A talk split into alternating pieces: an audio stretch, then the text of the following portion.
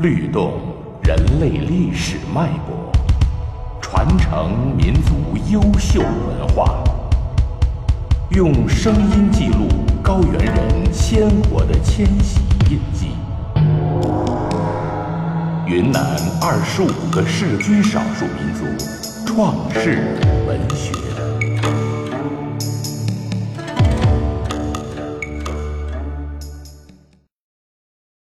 回族创世神话，奴海传改写，演播李丹。远古时代，奴海受安拉的派遣，到他的族人中宣传信仰安拉。当时，奴海的族人信仰多神教。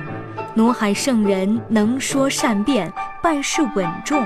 胸怀坦荡，有能力有耐性，是完成这一使命的最佳人选。他千方百计地向他的族人宣传信仰安拉，但收效甚微。多数族人不仅拒绝他的宣传，还讥笑他，骂他愚蠢。但安拉知道努海在努力完成使命。有一天，安拉漠视他，造一艘大船。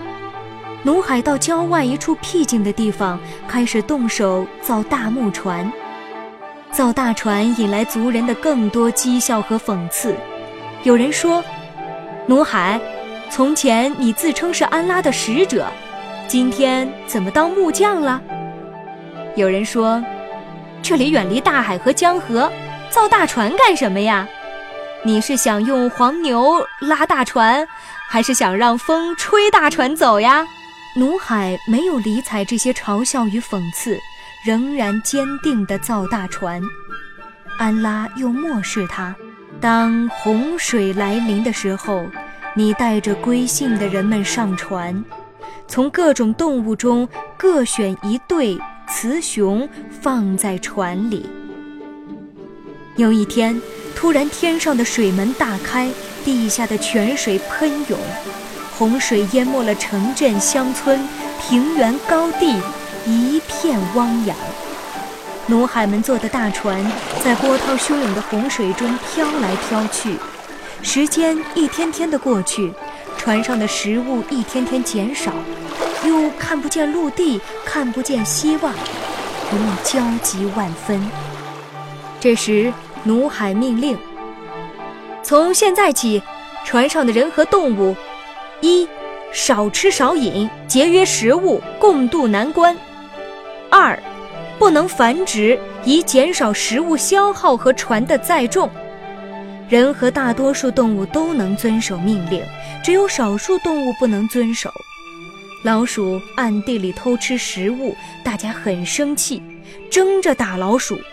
老鼠到处躲藏，很难抓到它。夜晚，狼会吃羊。狐狸会吃鸡，奴海命令狗看守船上人们的大小便，命令狗打扫干净。这两件事狗都做得很好。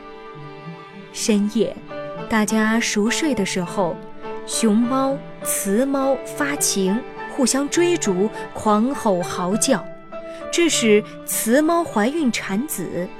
人们很气愤，奴海骂道：“不知羞耻的畜生！”让他们以后嫌丑。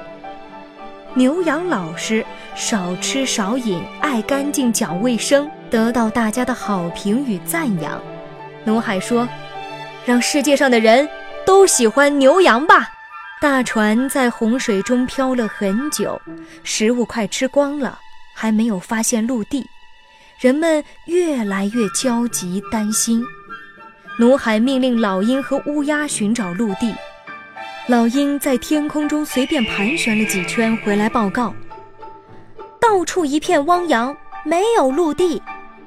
乌鸦咕咕地叫着飞了一阵，回来说：洪水滔天，没有见到陆地。努海十分忧愁。鸽子知道老鹰和乌鸦没有尽力认真寻找陆地，他向努海请求：为了大家的平安幸福。让我去寻找陆地吧，努海同意了。鸽子从东飞到西，从南飞到北，飞遍四面八方，认真寻找陆地。它终于发现了一片陆地，那里有山有草，有树有水，它高兴极了。它落在树上，东看西看，认真观察。它发现树根还被洪水淹着，它落到树根处，试探一下洪水有多深。它的双脚踩到了地，双脚被洪水形成的红泥染红了。它用嘴含了一片树叶，高兴地飞回来报喜。人们又高兴又兴奋，在鸽子的指引下。努海带领大家把大船开向那片陆地，人和动物走上陆地，并在那里安营扎寨，繁衍后代。人和动物都十分感谢鸽子。努海说：“让全世界的人都喜欢鸽子，热爱鸽子。从此，鸽子成了人类和平的使者。”鸽子的一双红脚，给人类带来了重生的希望。